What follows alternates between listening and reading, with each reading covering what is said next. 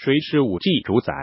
运营的小事，用心听运营。节选自公式之美零幺五 G 背后的主宰。香农公式。二零一九年一月二十四日，华为发布了全球首款五 G 手机。一时之间，华为主宰五 G 时代的言论又甚嚣尘上。为什么每每谈到五 G，总会让许多人激动莫名？通讯标准真的这么重要？有人说，五 G 是国家基础设施和经济增长新引擎，也是科技革命和产业变革的重要驱动。所以，大国之争在所难免。没有谁不想主宰这个领地。除了国家介入，全球通信企业也在争夺五 G 的话语权，包括 AT&T、英国电信、中国移动、爱立信、华为、英特尔、LG 电子、联发科技、诺基亚都想成为五 G 时代的控制者。从一 G 到五 G 的历史中，无论是国家还是企业，都一直在明争暗斗，争夺通信业的铁王座。是的。这些都是我们看得到的一面，国家意识之争，企业逐鹿全球。如果抛弃意识形态之争，淡化国家和民族的斗争背景，平心静气，硝烟散尽之后，从技术的角度来看，主宰者从来只有一个，那就是香农公式，它才是五 G 幕后真正的大 BOSS。香农公式是什么？香农又是谁？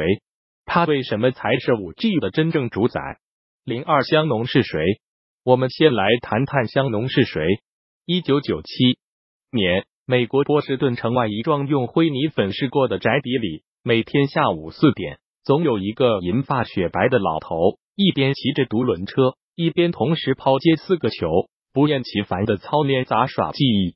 若有到访者来此，他会兴致勃勃的分享他的杂耍统一场论。如果 D 代表球的数量，H 代表手的数量。D 表示球在手中度过的时间，F 则代表着每个球的飞行时间，E 代表每只手不拿球的时间。那 D H D 加 F，D 加 E。不幸的是，这理论并不能帮助这个七十一岁的老头子实现扔四个球的美梦，所以他耍赖的狡辩道：“这是我手太小了。”尽管这老头狡辩时满脸无奈，但他身边的每个人眼神里依旧透着敬畏。毕竟，克劳德·香农这个名字在二十世纪下半叶与爱因斯坦一样站在神坛之上。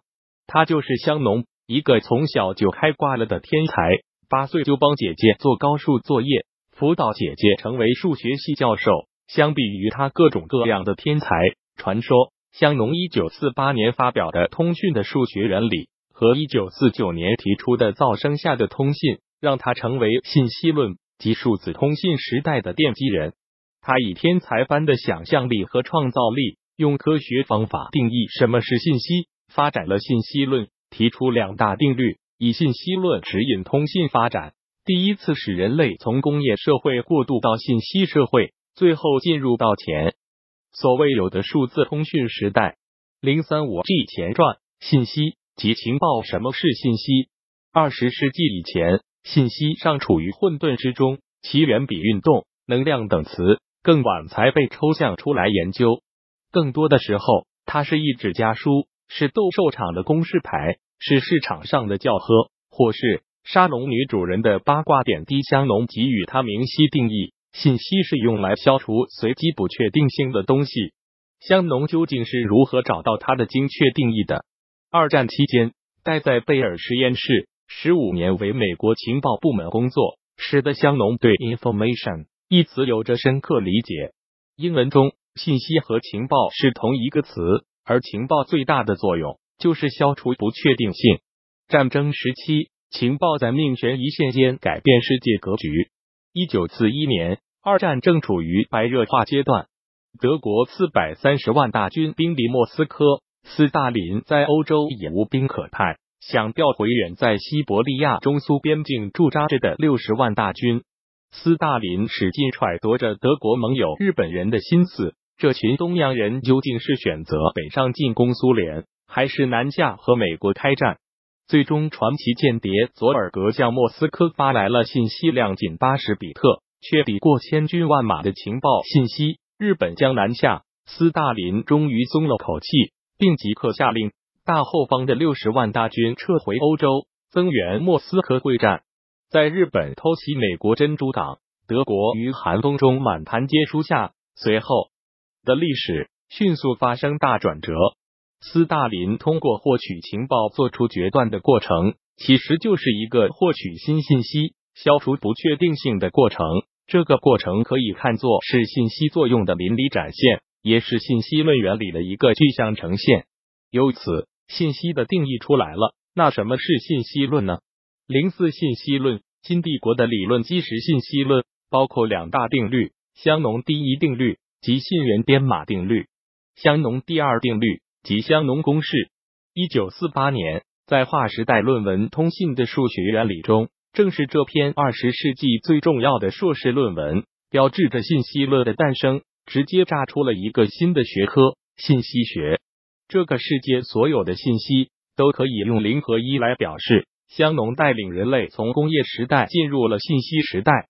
香农提出了比特和信息商的概念。比特是香农自创用来测量信息的单位。现已跻身于公尺、千克、分钟之列，成为了日常生活中最常见的量纲之一，是计算机最小的数据单位。例如，香农真的好牛逼，这七个汉字一共是幺幺二 bits，一个汉字两个字节，一个字节八 bits，总共就是七乘以二乘以八 bits。信息商则是香农从热力学中偷过来用的。专门用于描述信源的不确定度，是消除不确定性所需信息量的度量。公式表示如下，这个公式不在这里具体展开。信息学专业同学曾经被他反复虐过，这里不再勾起伤心往事。关于信息商的公式，物理学家张守称曾经感慨，这个公式虽然不像 EMC 那么知名，但人类知识往前推进，牛顿力学可能不对。量子力学可能不对，相对论可能也不对，而信息商公式却是永恒的。定义以上信息之后，香农提出信息学的两大定律。香农第一定律叫做信源编码定律，简单讲就是教会人类如何用数学方式将信息编码。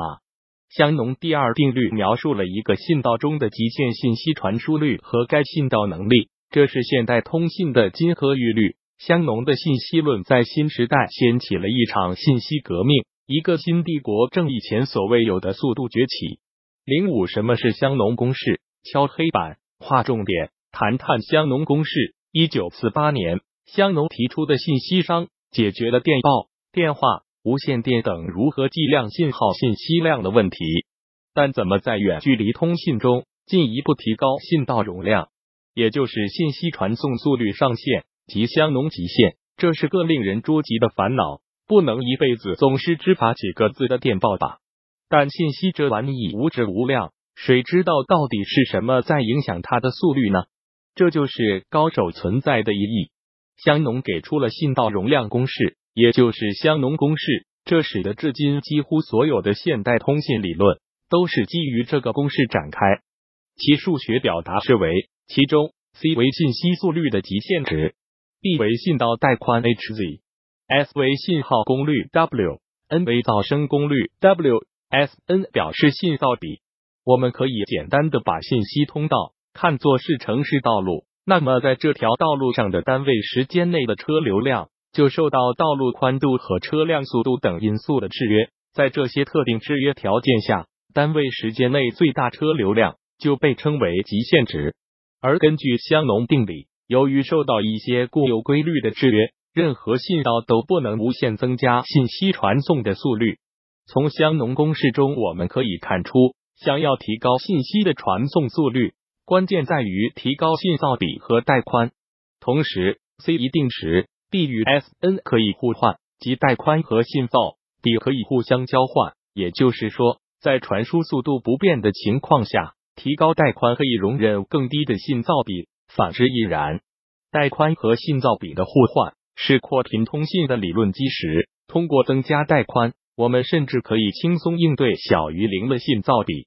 香农公式虽然总共才幺幺二 bits，却是信息时代的极简圣经。它是现代信息革命必须遵循的基本原理，也是数字通讯时代不可逾越的底线。造物主就是这样，世界很简单，原则就两条。你们自己玩去吧。零六信息时代，在香农攻势中追逐极限香农，到墙角玩自己的杂耍去了，而全世界为他的攻势疯狂。从一 G 至两 G 至三 G 至四 G，甚至到五 G 的通信变更，全世界一流的通信运营商和生产商也一直废寝忘食的追逐着香农极限。在这期间，以香农公式为通信理论之基，通过不断革新技术，提高信噪比，增加带宽，我们也经历了大约每十年就发生一场时代巨变的移动通信技术演进史。如图十四杠三所示。生活也因此而瞬息万变。图十四杠三，一九八六年左右，依托着频分多指 FDMA 技术，一 G 时代崛起。生活在信息依靠模拟信号传递的世界，我们手拿高昂的大哥大，躲在墙角里，四处寻找能听得清楚对方讲话的最佳方位。一九九五年左右，挥别一 G 十分多指 TDMA 技术，使我们进入到了两 G 世界。诺基亚七幺幺零开启了人类手机上网的时代，也开启了一百六十字长度的短信来回传递的甜蜜夜生活。数字移动电话逐渐取代模拟移动电话，一代巨头摩托罗拉也就此走下神坛。二零零七年左右，马分多指 CDMA 技术大行其道，伴随着智能手机 iPhone 的出台，三 G 网络火了起来，手机 APP 生态系统开始建立。乔布斯手握触控式屏幕的苹果，一举成功打败了按键盘的诺基亚。二零一三年左右，正交频分多指 OFDMA 技术引发变局，四 G 以更高速的上网速度，开创了移动互联网时代。我们用微信语音聊天，通过支付宝扫码付款，看抖音短视频消遣娱乐，手机已成为我们生活中不可或缺的一部分。短短几十年。依托着香农定理建立起来的通信技术和系统，无时无刻不在以更快的速度推进时代进程。如图十四杠四，两 G 实现从一 G 的模拟时代走向数字时代，三 G 实现从两 G 语音时代走向数据时代。现在四 G 又开始要从移动互联时代向五 G 万物互联时代迈进。图十四杠四，速度越来越迅猛，改变越来越剧烈，在更大的带宽。更高的传输速率之下，收获的是不仅是更低的通讯资费，而是更便捷的生活方式以及更高效的生产效率。那即将到来的五 G 又会给我们的生活带来怎样的改变？它有以下三个基本特点：eMBB 大带宽，下载速率理论值将达到每秒十 GB，将是当前四 G 上网速率的十倍。URLLCD 延时。五 G 的理论延迟是由 ms，是四 G 延迟的几十分之一，基本达到了准实时的水平。MMTC 广连接，五 G 单通信小区可以连接的物联网终端数量理论值将达到百万级别，是四 G 的十倍以上。届时，VR、AR、自动驾驶等应用跃跃欲试，五 G 又是否会迎来人与物、物与物之间的通信，实现万物互联？答案未知。也有声音说别狂吹五 G 了，但无疑如何，新的一轮信息技术革命一级将来临。不过这一切仍然在香农公式的执掌之间。零七与 EMIC 比肩的香农公式，人类文明史上有许多让人为之魂牵梦绕的公式，他们有的简洁美艳不可方物，有的高深莫测让人膜拜。但从实用层面来讲，香农公式至少可以排在前五位。它的伟大程度可以与爱因斯坦的 EMIC 相提并论。无论是一 G、两 G、三 G，还是四 G、五 G，甚至是未来的六 G、七 G，万变不离其宗，全部都是在香农公式中寻找力量。大卫·福尔内曾称赞香农重新建造了一个全新的世界。从宙斯的额头开始，人类从狼烟烽火到邮政印刷，从电报广播到网络通信，这是技术的进步。是超越国家主权的物理存在。这种荣耀不仅仅属于一个公司、一个国家，也属于全人类。它最终惠及所有人。没有哪个国家永远是第一的。中美欧在通讯标准上的皇帝轮流坐，明年到我家已经说明了这一点。所以在这样的技术问题上，尽量避免动辄用“中美主宰技术霸权”这样的字眼。真正的较量应该用在技术的研发和对未来的思考上。如果真要谈谁是五 G 的主宰，那它只能是香农公式。更多精彩内容，敬请关注公众号“运营的小事互联网运营外包服务 ”w w w union one six six top。